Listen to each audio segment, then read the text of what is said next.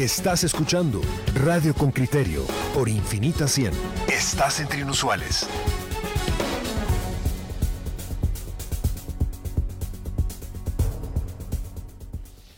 Agresión en un banco. Se pasan los controles y los policías no pueden controlar a ese sujeto violento. Antes de presentar la nota de Henry Bean, te tengo que decir que volví a ver el, el video. Es impresionante lo que pasa, ¿verdad? No, yo no me puedo imaginar si soy una de, las clientes de ese banco que desafortunadamente se encuentra en la, en la fila a, a la espera de ser atendida, porque aunque no te golpeen a ti, yo creo que vivir una, una escena de esas te afecta. Y sobre todo con un individuo armado que no sabe si, si va a atracar, si saca el arma y mata a alguien y de paso a ti. En fin, eh, un, incidente del, del, que hay que aprender. Así que vamos a oír la nota de don Henry Bean para luego sacar las conclusiones con nuestro invitado. El informe de Henry Bean, reportero con criterio. El fin de semana fue viral un video que muestra la agresión que sufrió el subjefe de una agencia de banco industrial ante la mirada pavida de agentes de seguridad privada que no intervinieron ante los golpes que un hombre propinaba al personal bancario. Lo que se sabe es que el sujeto enfureció cuando su esposa no pudo realizar una transacción y arremetió contra el personal. La grabación de video fue captada por un usuario y deja claro que los guardias de seguridad permitieron la golpiza, pese a los gritos de una mujer que pedía ayuda. El agresor, según las voces en el video se encontraba armado. En un comunicado de prensa, el banco condenó el incidente y dijo que se han tomado acciones respecto a la empresa con la que tercerizan el servicio de seguridad. Mario Mérida, coronel retirado y experto en temas de seguridad. Los, los de seguridad del banco, digamos, deberían de haber actuado con un criterio de dos aspectos. Uno, que esa fuera una acción de distracción para asaltar el banco. Y otro, que se tratara realmente de una agresión de un particular contra el gerente de la de la de la agencia de la agencia, de la agencia bancaria. En cualquiera de las dos circunstancias tendrían que haber intervenido, aunque de manera diferente. Es decir, si se trata de eso, pues hay que combinarlo inmediatamente para evitar la violencia, digamos, y detener a la gente que está en la agencia para que cuando llegue la policía reciba, digamos, las declaraciones de las personas que estaban adentro Mérida remite al artículo 4 de la ley que rige las empresas de seguridad privadas en cuanto a que estas empresas deberán prestar su colaboración y brindar información que ayude a prevenir la comisión de hechos delictivos. Entonces, esa es parte, digamos, de la capacitación de los agentes en ese sentido. Es obvio que ahí había una comisión flagrante de una agresión y que podría haber causado desorden público de acuerdo con el artículo 7 de la ley, la Dirección General de Empresas Privadas de Seguridad debe definir y autorizar los contenidos de los programas de formación y capacitación de agentes, personal administrativo y operativo de los prestadores de servicios de seguridad. La norma establece que los policías deben ser mayores de 18 años, haber cursado tercero básico y aprobar el curso de capacitación especial diseñado por el prestador de servicios de seguridad, el cual deberá completar en un plazo de 18 meses a contar desde su ingreso al servicio, con criterio entrevistó a dos guardias de seguridad privada que revelan que sus capacitaciones no llegan a los 18 meses. Se trató de un entrenamiento express. La empresa seguridad privada le da capacitación mínimo una semana pero como la mayoría que entramos ahí a trabajar somos exmilitar, ¿verdad? En esa semana la inducción abarca. Nos enseñan cómo entregar el arma, recibir el arma consignas y, y, el puesto o el área de trabajo, solo eso va usted. El otro agente reafirma. Ah, sí, como unos medio días me capaz cuando yo entré.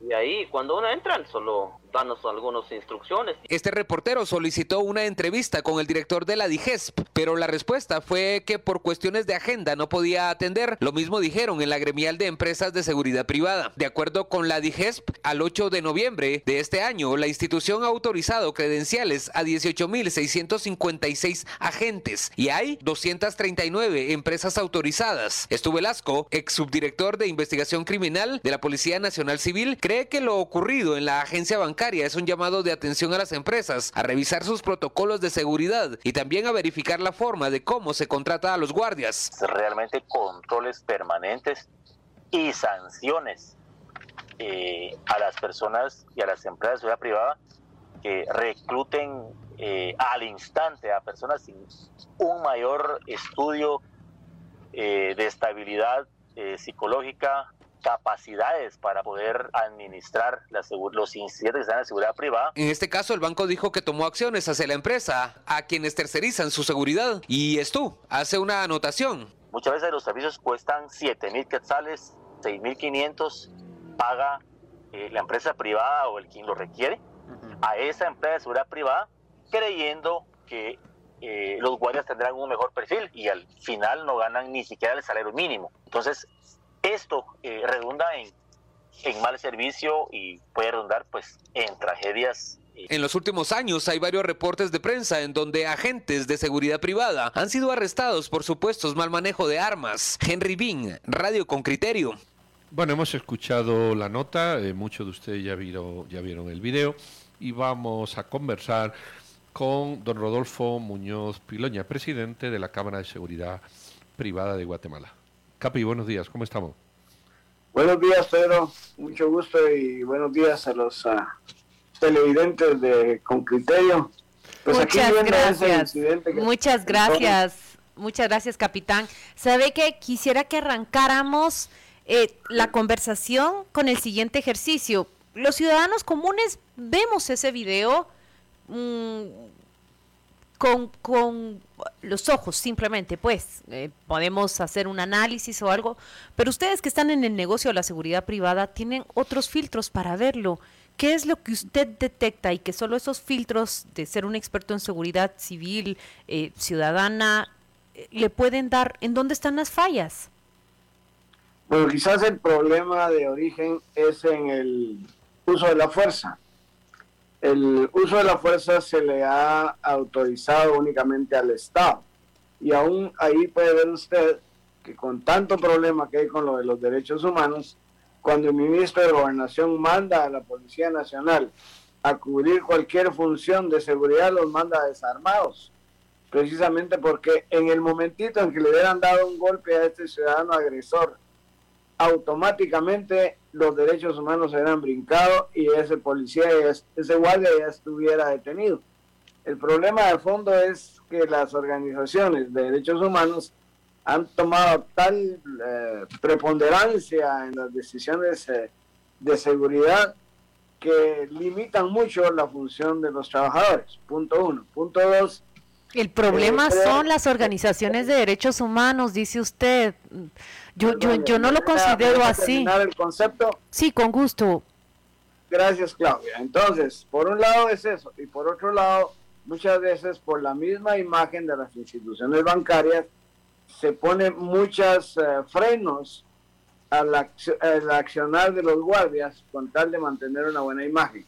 Desafortunadamente hubo un mal manejo de la crisis en este caso y dio como resultado ese evento tan lamentable. Eh, Capi, yo veo, yo veo dos o tres cosas que me gustaría tu opinión. La primera es por qué entra armado a una agencia bancaria, porque puede ir a robar, entonces se cae por su peso, ahí hay un fallo.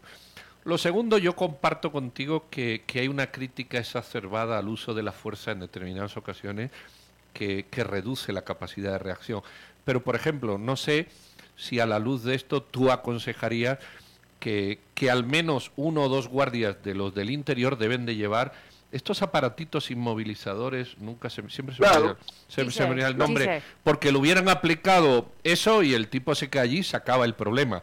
E, e, esas dos cuestiones, cómo se entra armado y por qué, y el uso de algún medio que no sea letal para este tipo de cuestiones.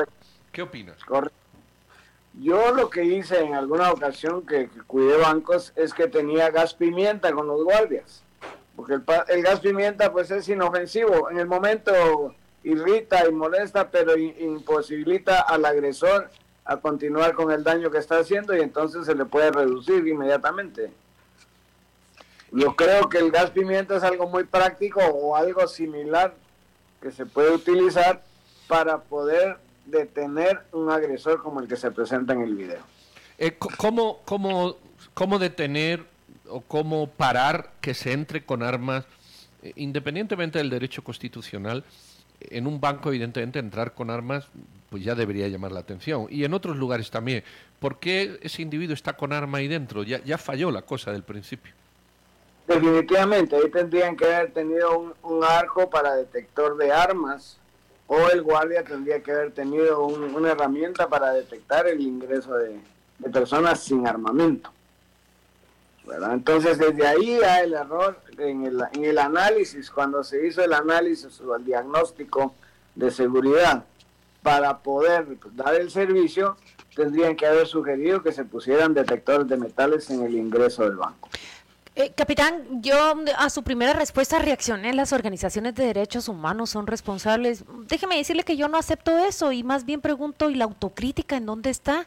Mire, usted podrá citar los derechos humanos como una razón para que no actúen con la fuerza, pero le recuerdo que el derecho penal garantiza toda acción en defensa personal. Ese es el derecho penal guatemalteco y nosotros hemos cubierto juicios en donde la persona que hace uso de la fuerza para defenderse es completamente absuelta. Ahí están los procesos, basta ir a revisarlos, pero en todo caso lo que miro es, es una falta de autocrítica a qué le hace falta a las agencias de seguridad. Yo lo que miro es que el Banco Industrial de inmediato dijo, vamos a revisar eh, con qué mm, agencia o con qué compañía de seguridad tercerizamos el, el, servicio. Yo no sé si se refieren a, pues prescindir del contrato que tienen por la enorme falla que, que, registraron.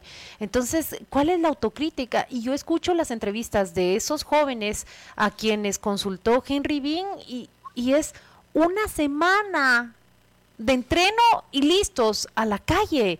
Nosotros nos topamos todos los días con esos agentes de seguridad y podemos ver eh, pues la carencia de un, un, entrenamiento. Entrenamiento, por ejemplo, con el trato hacia las personas en los espacios públicos. ¿Perdón? Sí, le preguntaba que, lo que miro es que su respuesta carece de la capacidad de autocrítica. Eh, me sorprende que los... si usted me permite, yo no estoy diciendo que no hubo una falla en el sistema. Yo estoy diciendo y reconociendo que la, el manejo de la crisis no fue el apropiado. Ahí estoy reconociendo que hubo una falta, porque eso es obvio, no vamos a tapar el sol con un dedo. Definitivamente los guardias no reaccionaron en la forma en que posiblemente lo hicieron en el entrenamiento. Pero aquí, como le digo, la presión que se mantiene contra las organizaciones de, seguridad es tremenda en el sentido de que inmediatamente, inmediatamente que a cualquier delincuente usted le pone una medida restrictiva, ya le violó los derechos humanos y el guardia de seguridad o el policía nacional o quien haya sido va directo a la cárcel, aunque después lo dejen libre pero mientras tanto ya pasó un buen tiempo detenido.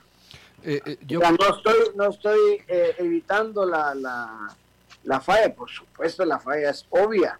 Ahí se nota que hubo una falla en el manejo de la crisis. Capi, yo, yo quiero, mm, no sé si matizar, ilustrar mm, mm, la idea que tú has dado. lo vimos cuando aquel señor Huevero golpeaba al PMT y al final era un pobre trabajador bueno, ahí se ve. Yo, sí, sí comparto contigo que hay una especie de extremos, vamos a decirlo así. Un extremo donde cualquier agresión por parte de la fuerza es castigada inicialmente, siquiera sin evaluarla, y otro extremo que es que a lo mejor eh, tenemos que cambiar ciertos procedimientos de esta forma. Y evidentemente entre los extremos se, da, se dan las cuestiones. Esto, este incidente eh, eh, seguramente, y esta es la pregunta, provoca dentro de la Cámara una especie de reflexión, una especie, no, sé, supongo que, es una lesión aprendida que, tú llevarás a la Cámara de Seguridad para, para debatir esto entre los propietarios o los directores de compañías. ¿E, ¿Esto funciona así o, cómo funciona? Pues nosotros cuando logramos reunirnos, porque ahora con lo de la pandemia es muy difícil reunir a las personas más que por esta vía, eh, pues sí hemos tocado esos temas y se hacen reflexiones sobre las fallas que hemos tenido para no volverlos a cometer y ver qué mejor procedimiento se puede utilizar para futuro. Mire, eh, y, y, qué pasa con esa observación que hacen los agentes entrevistados en la nota de Henry Bean? Una semana de capacitación para agotar lo que debería de enseñarse en tiempo más prolongado. En la Cámara discuten sobre estas necesidades. ¿Cuánto es el tiempo promedio en que capacitan a la gente que va a cuidar la garita de mi colonia, por ejemplo? Vea, lo que sucede es que hay grados de, entrenamiento dependiendo de la especialización de la seguridad que se va a cubrir. Si es un hombre de garita, pues yo creo que con los 10 días que le están dando de capacitación de acuerdo a lo que ordena la ley, eh, con eso se puede cubrir, porque normalmente son gentes que ya han estado trabajando en otras empresas de seguridad o que han estado en el ejército.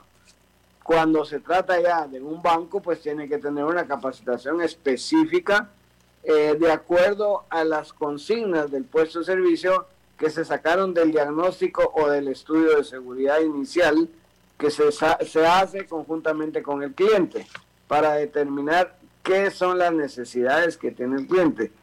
Entonces, eh, las consignas del puesto de servicio van a ir saliendo de ese estudio o de ese diagnóstico y de ahí dependerá la capacitación, el tiempo de capacitación que tendrá que llevar, que tiene que ser más específico para cada detalle. No es lo mismo cuidar un aeropuerto que cuidar una iglesia, que cuidar un, banco, que cuidar un colegio. va teniendo eh, especificaciones para cada puesto de servicio. Me llamó la atención cómo dividió las categorías de los agentes, capitán, y cuánto en promedio entendiendo que todo depende de la evaluación de riesgo que se hace con el cliente, pero apelando a conocer los promedios, ¿cuánto promedio necesita de entrenamiento ese agente de banco, el agente de aeropuerto, el agente de colegio?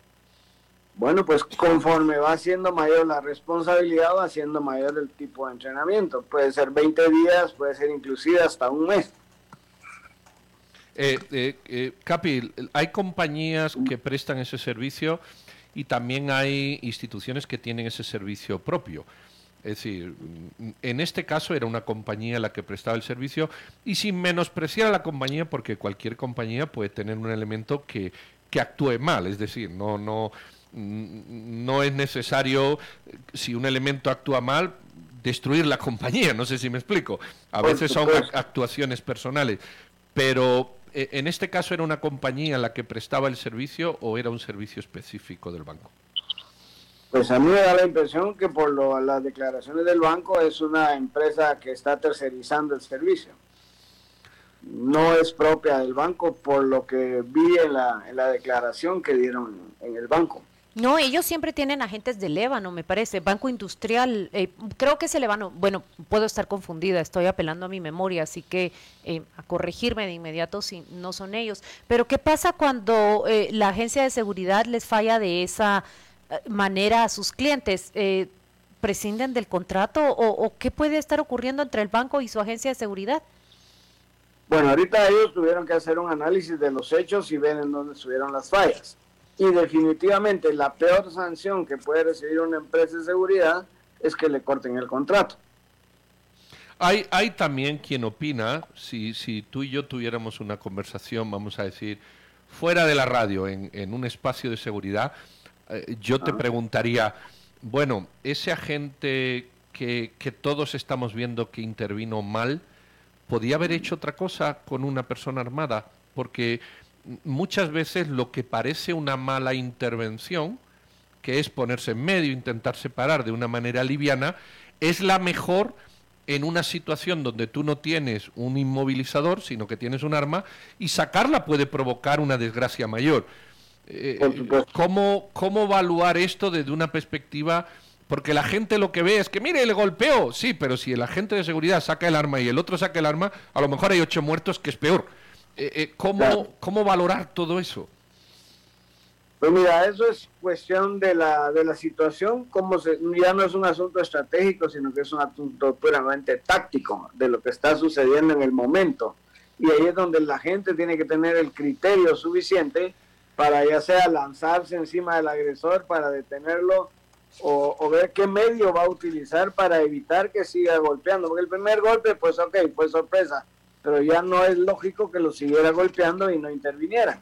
Entonces ahí es donde yo creo que la gente falló en, su criterio, no, no actuó para proteger al Ejecutivo, sino que sencillamente tratando desde lejos de, calmar la situación y no logró hacer nada.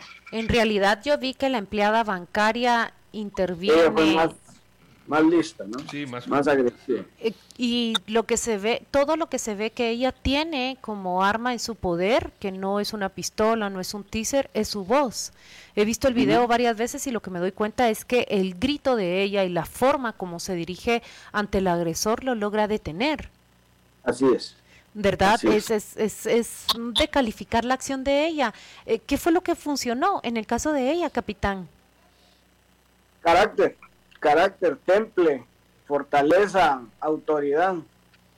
Sí, eh, eso, justamente. Ahora, recomiéndenos a nosotros, a mí, a quienes nos escuchan, para protegernos, ¿qué hacemos cuando nos encontramos delante de una imagen similar?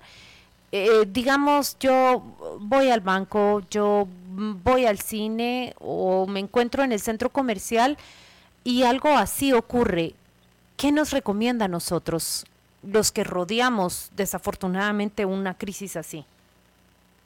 El problema serio del guatemalteco y el ser humano en general es la falta de solidaridad. Yo creo que en ese momento es cuando tenemos que unirnos como, como un solo equipo y trabajar para detener la violencia que se está dando. Eh, se dice que él estuvo armado pero yo no tengo la certeza. Se dice que estuvo armado porque alguien gritó, está armado, está armado. Alguien más me dijo a mí que era el celular de él el que estaba en, su poder, no era un arma. De todas maneras, si nosotros como seres humanos nos unimos, como dijo aquel candidato, los buenos somos más, entonces tenemos que apoyarnos los ciudadanos de bien para poder combatir al delincuente. Ahí él no tenía ningún arma en la mano, y había un montón de gente que lo único que hizo fue sacar el, celular para tomar el video, pero nadie, excepto la dama, se pusieron a auxiliar al que estaba siendo agredido. Sí, eh, que fue lo mismo que pasó con el policía de tránsito. Todos firmaban, incluso alguno decía uno a uno, como diciendo, esto está permitido siempre que se observen esa... Muy bien, capitán Rodolfo Muñoz Piloña, muchísimas gracias, como siempre, por esta charla. Eh, muy ilustrativa, muchos comentarios que ahora vamos a leer y muy agradecido, Capi, por haber estado con nosotros. Fuerte abrazo. Como siempre, a la orden, un feliz día para Gracias, capitán, se cuida mucho. Bueno, muchos comentarios. Luis Osmin dice, está condescendente Pedro con el Capi. Si fuese otra persona a la que no comulga, ¿cuándo lo hubiera atacado? no, Luis, le hemos hecho las preguntas. Primero, el capitán es amigo mío, conocido de años. Eh, y, creo que él ha contestado lo que le hemos preguntado. Que estemos de acuerdo con él o no es otra cosa. Pero lo he saludado como amigo que es y como, como persona que, que yo respeto de tiempo, no es un tema de condescendencia. Mari Vázquez dice, el Banco Industrial no emitió opinión hasta que los medios propagaron la noticia casi 36 años después, toda muestra de, lo mal que lo hizo la, institución. Eh, a ver, a ver, dice María Soria. Según el CAPI, en una acción igual a esta es ir a buscar a la mujer que metió las manos. No, no, no sé qué significa. La pregunta, dice Renato, es ¿fue capturado el agresor o solo quedó como un video más? Pues esa es una buena pregunta que, que ya no se ha contestado. Tania dice, ni el guardián intervino y pretender que los otros quienes intervinieran cuando están gritando que está armado. Eh, también lleva usted razón, Tania. Eh, pero en otras sociedades, y esto es lo que decía el Capi y lleva razón, en otras sociedades yo he visto videos de cómo la ciudadanía colabora en vez de mantenerse al margen en estas cuestiones. Esa solidaridad que decía el capitán Muñoz Piloña, eh, eh, eh, eso de, que entre todos detengamos a la persona que, que agrede o que es violenta o que es criminal, en otras sociedades, perdón, pero se da. Yo sé que aquí hay miedo, llevaba un arma, en fin, pero la filosofía no, no, está, no está de más pues el, contemplarla. Tampoco se nos ha explicado por qué tenía un arma. Sí tenía un arma, porque en el video parece que se ve, pero no se aprecia bien. ¿Cómo consiguió entrar? Es decir, puede que haya un fallo de seguridad más grande que el que vimos. Y eh, hemos tomado por bueno y con esto termino, hemos tomado por bueno que, que, que se hizo mal y a lo mejor es lo mejor que se pudo hacer.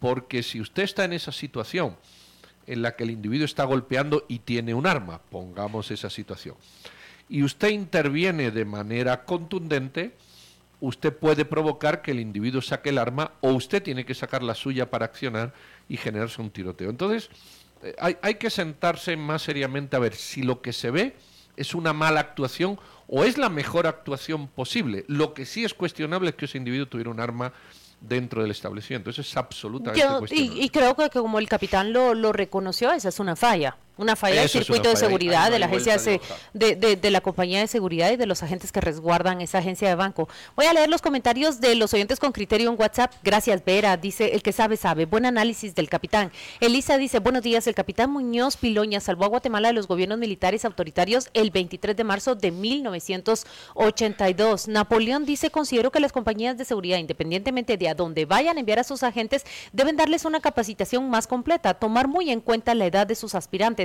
exigirse, exigirles que se actualicen y que lean, a la par de buenos incentivos. Napoleón, usted tiene razón, ¿sabe por qué?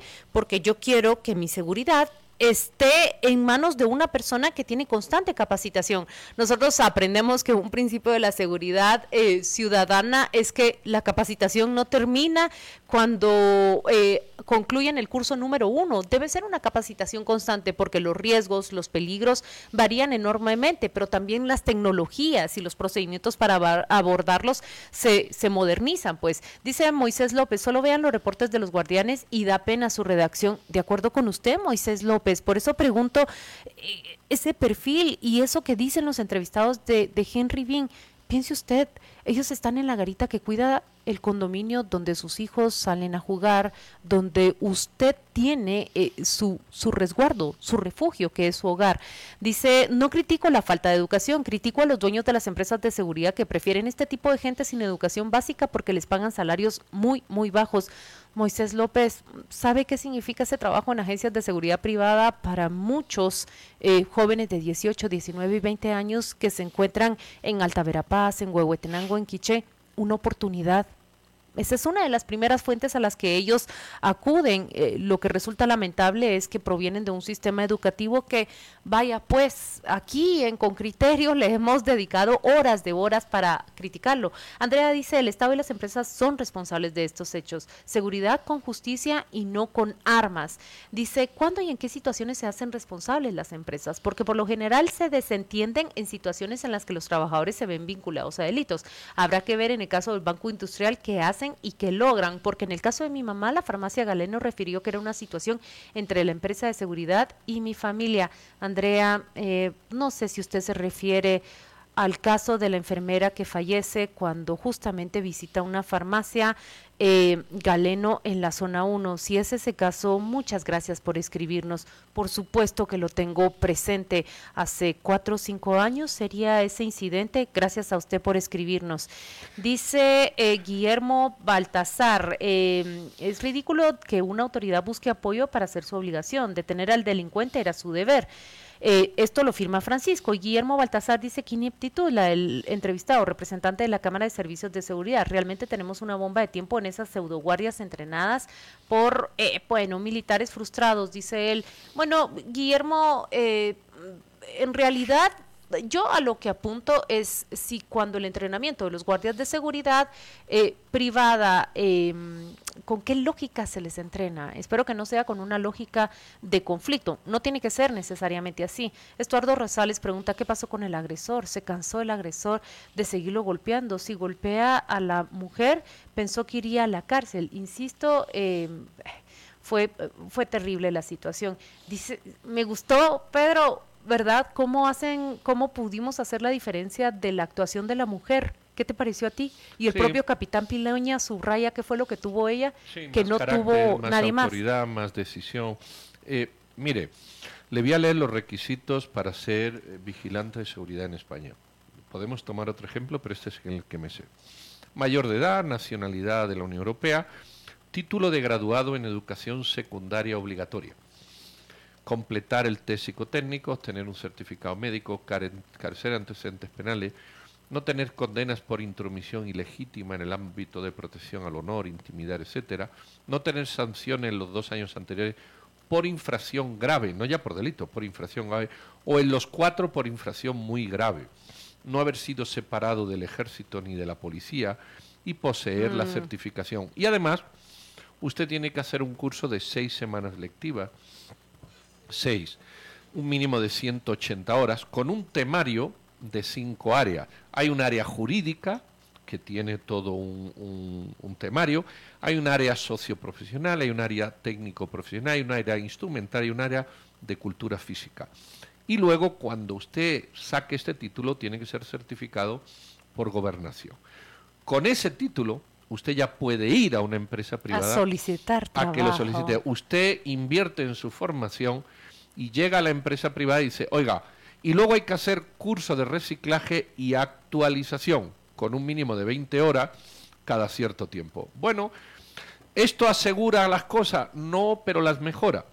El- desde el momento que tengamos policías con primero primaria, eh, agentes de seguridad con 10 días de entrenamiento, funcionarios públicos que no pasan una oposición. eh, no hay ley de servicio civil. Pues entonces ¿Qué apague y que vámonos. Maestros que tienen bachillerato en vez de universidad. Pues apague y vámonos. Tenemos la Bueno, calidad de lo que, me, de lo que me pedimos. gusta, sí. ¿Cuál es el servicio que usted paga? Ese es el servicio que usted obtiene. Y los siguientes con criterio están a tono más o menos con lo que tú apuntaste. Es cuánto le pagan a estos agentes y qué capacitación es la que reciben. Miren, escuchar que eh, el, el- el agente de seguridad que va a cuidar la garita de mi condominio eh, tiene 10 días de capacitación oyente con criterio lo deja usted satisfecho? Eh, sí, Andrea, muchas gracias. Ya me contestó. Sí, su caso es el de Patricia Samayoa, trabajadora de la municipalidad, asesinada por el guardia que tenía problemas de bipolaridad. No era enfermera. Gracias, Andrea. Lo confundí, pero sí recuerdo muy bien su caso. Gracias por escribirnos. Mire, mire lo que lo que cobra un vigilante jurado, eh, porque luego la- España. sí, perdón por poner el ejemplo de que me sé. No, pero hay no un salario base de unos mil y poquito euros, hay un plus de peligrosidad que usted cobra en función de dónde trabaje. Si usted vigila una garita, son 20 euros. Si usted vigila un transporte, son 150. Si usted vigila un banco, son 300. O sea, la peligrosidad es función de lo que usted haga. Hay un plus de transporte. Es decir, usted tiene que transportarse, le pagan eso. Hay un plus de vestuario para que usted vaya decentemente y arreglado. Entonces, usted puede ganar desde un mínimo mínimo, si está en una garita de 1.200 euros, hasta 1.600 si usted desempeña otras labores y así sucesivamente se van agregando los pluses. Bueno, hay una exigencia, hay una reglamentación, hay un sueldo, hay una certificación, que es el proceso de selección de personal en todo el mundo. Miren, aquí nos escribe Isabel Ramírez eh, Kaiserauer. Efectivamente, capacitación es lo más importante. Solo una empresa en Guatemala está escrita al ICOCA, que es el International Code of Conduct. Me pregunto qué impacto tendrá en, en la formación de los agentes eh, de policía. Elmer Gamarro dice, fueron unos tontos, debieron proteger al funcionario del banco, para eso se les paga, para proteger al público y a los trabajadores. En realidad, la, la respuesta de, del guardia fue muy pobre, fue mucho mejor la de la empleada bancaria. Pero, eh, ¿sabe qué temo, Elmer? Que el asunto se dé por solucionado con el despido del agente de seguridad, o con el despido, o con que prescindan del contacto Banco Industrial y la agencia de seguridad que le preste los servicios. Cuando ustedes están construyendo la conclusión y nosotros también a partir de nuestro entrevistado, es la capacitación. Los requisitos para ser un guardia de seguridad privado son mínimos, pero también las condiciones de trabajo son inferiores. Y, y de esto Pedro puede dar fe, que ha conocido las condiciones de trabajo de, de los agentes en las garitas. Hay, hay una cosa también, ¿eh? A lo mejor hay que felicitar a la gente de seguridad, ¿eh? O sea, ahí hay que hacer una evaluación muy seria. Porque lo que se ve no es efectivo. Yo en eso estoy de acuerdo. Pero la pregunta es, ¿qué podía haber hecho? Punto número uno. No, no lo sé, estoy haciendo escenas. Punto número uno. ¿Tenía armas? No. Entonces, ¿qué podía haber hecho? Punto número dos. ¿Tenía armas? Sí. ¿La saca? Para que el otro saque la suya y se le un tiroteo. Punto número tres. ¿Es, eh, ¿Es mal menor? ¿Es mal menor? Son preguntas, ¿eh? La agresión consentida o no, o no eh, limitada o no quitada que el daño que se podría haber hecho si el tipo se pone en medio, le empuje y el otro saca el arma. Es decir, mm, hay, hay, que sentarse a verlo. Yo sé que indigna esto y, hay que discutirlo y hay que aprender. Pero no vale decir, no, la empresa lo hizo mal. A lo mejor el, el, señor que estaba allí, porque hay que estar en esas situaciones, ¿eh? el señor que estaba allí hizo lo mejor que pudo hacer en esa situación. Es decir, hay que sentarse a verlo. Pero estás partiendo del análisis de eh, pudo ser peor. Ahora partamos del análisis pudo ser mejor. Exacto. Para empezar, que el umbral de seguridad de la agencia de seguridad, si es que el sujeto lleva un arma funcionaria. Segundo, que el guardia de seguridad, lejos de mostrar esa incapacidad, mostrará la mínima capacidad que mostró la empleada bancaria. Tercero, que en el momento levanta la voz y coordina a su equipo, porque ellos no están solos. Entonces, si partimos del análisis, pudo ser peor, por supuesto, vamos a felicitarle y colgarle una medallita, pero si partimos del análisis en donde mm, somos autocríticos de qué, qué fue lo que ocurrió, eh, puede ser mucho mejor. Y esto va a colación, eh, creo que fue un oyente con criterio, tú, que trajo a la memoria el incidente del huevero y el policía municipal de tránsito. Recuerdan que todos ahí llegamos prácticamente a la conclusión y qué capacitación tienen esos agentes de enfrentar, vaya pues, energúmenos como este. ¿Qué capacidad tienen nuestros policías de enfrentar eh, la ira más elevada y poder reducirla para proteger a quienes nos encontramos alrededor en eventos desafortunados. Que cuando ese energúmeno es detenido por la policía, hasta un diputado se pone a favor y hay una crítica contra la policía. Entonces, eh, eh, esta sociedad, perdón, socialmente también hay que sentarse. José Ramón dice que sea un hijo tuyo al que le pegan esa morondegada. Mire, José Ramón, ni mis hijos van armados ni tienen esa falta de educación, así que eh, difícilmente a un hijo mío le pasaría eso. Eh, ¿El banco debe ser denunciado? No, el banco se tiene que sentar a verlo. Imagínese que usted que de usted la empresa, imagínese que usted es el banco, imagínese que usted es ese agente de seguridad. Eh, se cometió un error a permitir que un individuo ingresara con arma. De eso no hay la menor duda. No hay la menor duda de eso. Ahora, a partir de ahí, hay que ser un técnico en estas cuestiones, sacarse la emoción, ver si es su hijo o no es su hijo, es su padre o es su madre, y sentarse a ver que a lo mejor otro tipo de actuación, una vez cometido ese error de entrar con arma, otro tipo de actuación en el interior hubiera generado muertos y no los hubo. Si es verdad que hubo un agredido, pero no hubo fallecidos. Y a lo mejor, o como dice Claudia, se podía haber resuelto mejor. También hay una cosa que lo ha dicho el Capi, una mujer gritando con autoridad posiblemente genere un nivel de rechazo menor que un hombre gritando con autoridad. Creo que ella Por eso ella genera ese efecto positivo. Yo, yo, estoy de acuerdo, pero hay que sentarse a verlo. No vale decir A, B o C. Y desde luego yo le pondría, ¿cómo se llaman esos aparatos? Teaser. teaser. Si ahí hubiera habido un teaser, al tipo se tumba al suelo. Pero entonces habría dicho que había debido agresión. En fin, discúlpenme, pero esto hay que verlo aquí Andrea nos siguió escribiendo, dice, gracias Claudia, coincidimos hace poco en una reunión, ah, pues no lo recuerdo. Un abrazo y mi solidaridad para lo que sufrió tu, tu familia. Ya lo ven, la, la víctima, la hija de la víctima de aquel triste, triste episodio y más triste lo que nos cuenta, que la farmacia dijo, bueno, el, servicio es tercerizado, allá la, la, compañía de seguridad y ella, ojalá la compañía haya respondido de una buena manera.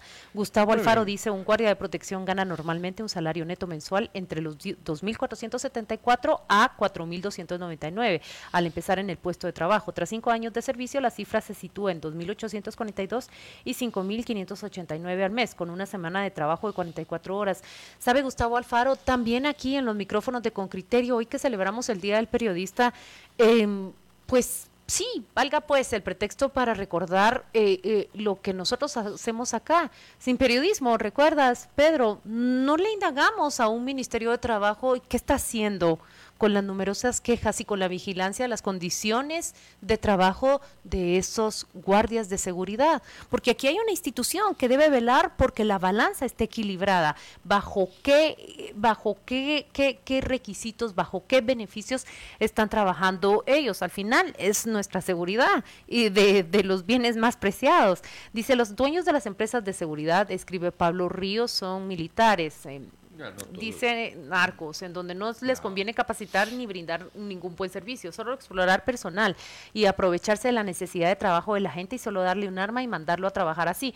Bueno, Pablo Ríos usted está partiendo de hechos que son reales, yo no puedo negar. ¿Recuerdan aquellos guardias de seguridad privada que se descubren hace 3, 4 años, que son los que trasladan en sus pick-ups las armas que les entregan a la pandilla del barrio 18? ¿Lo recuerdan? Recuerdan también que han existido episodios en los que son sorprendidos con trasiego de drogas. Bueno, esos episodios particulares hacen que Pablo extienda hoy una generalización de que así así son todos. Ahora, de que está en manos de militares, pues es la experiencia que ellos tuvieron. Y terminado el conflicto armado, ¿eh? no todas, eh, terminado el conflicto armado, muchos de ellos salieron a fundar sus empresas de seguridad privada. ¿Sabe cuál es mi preocupación como cliente allí? Pero le voy a hablar como si yo fuese cliente, y yo debiese contratarlos para que me cuiden, vaya pues, una mina, un banco o, o un colegio. Bueno, yo no voy a ser propietaria de esas empresas, ¿verdad? Lo único que me preocuparía a mí es que no le impriman la lógica de conflicto con la cual se capacitaron para un tiempo pasado a mi seguridad actual. Si yo contrato una empresa de seguridad privada, me quiero alejar de la lógica de conflicto del pasado porque mm, prefiero tener, mm, delegar mi seguridad en manos de personas que estén eh, capacitadas con las tendencias más modernas. Eh, Roxana Rubio, eh, deseándoles un bendecido día al periodista. Gracias, eh, Roxana. Pedro y yo recibimos sus felicitaciones y los éxitos que nos envía. Muy bien, pues con esto ponemos punto y final a este tema, aunque ustedes sigan ahí comentando y nosotros también contestando. Nos vamos a un corte y regresamos. Regresamos con tecnología para ver qué productos hacen más fácil la vida en casa.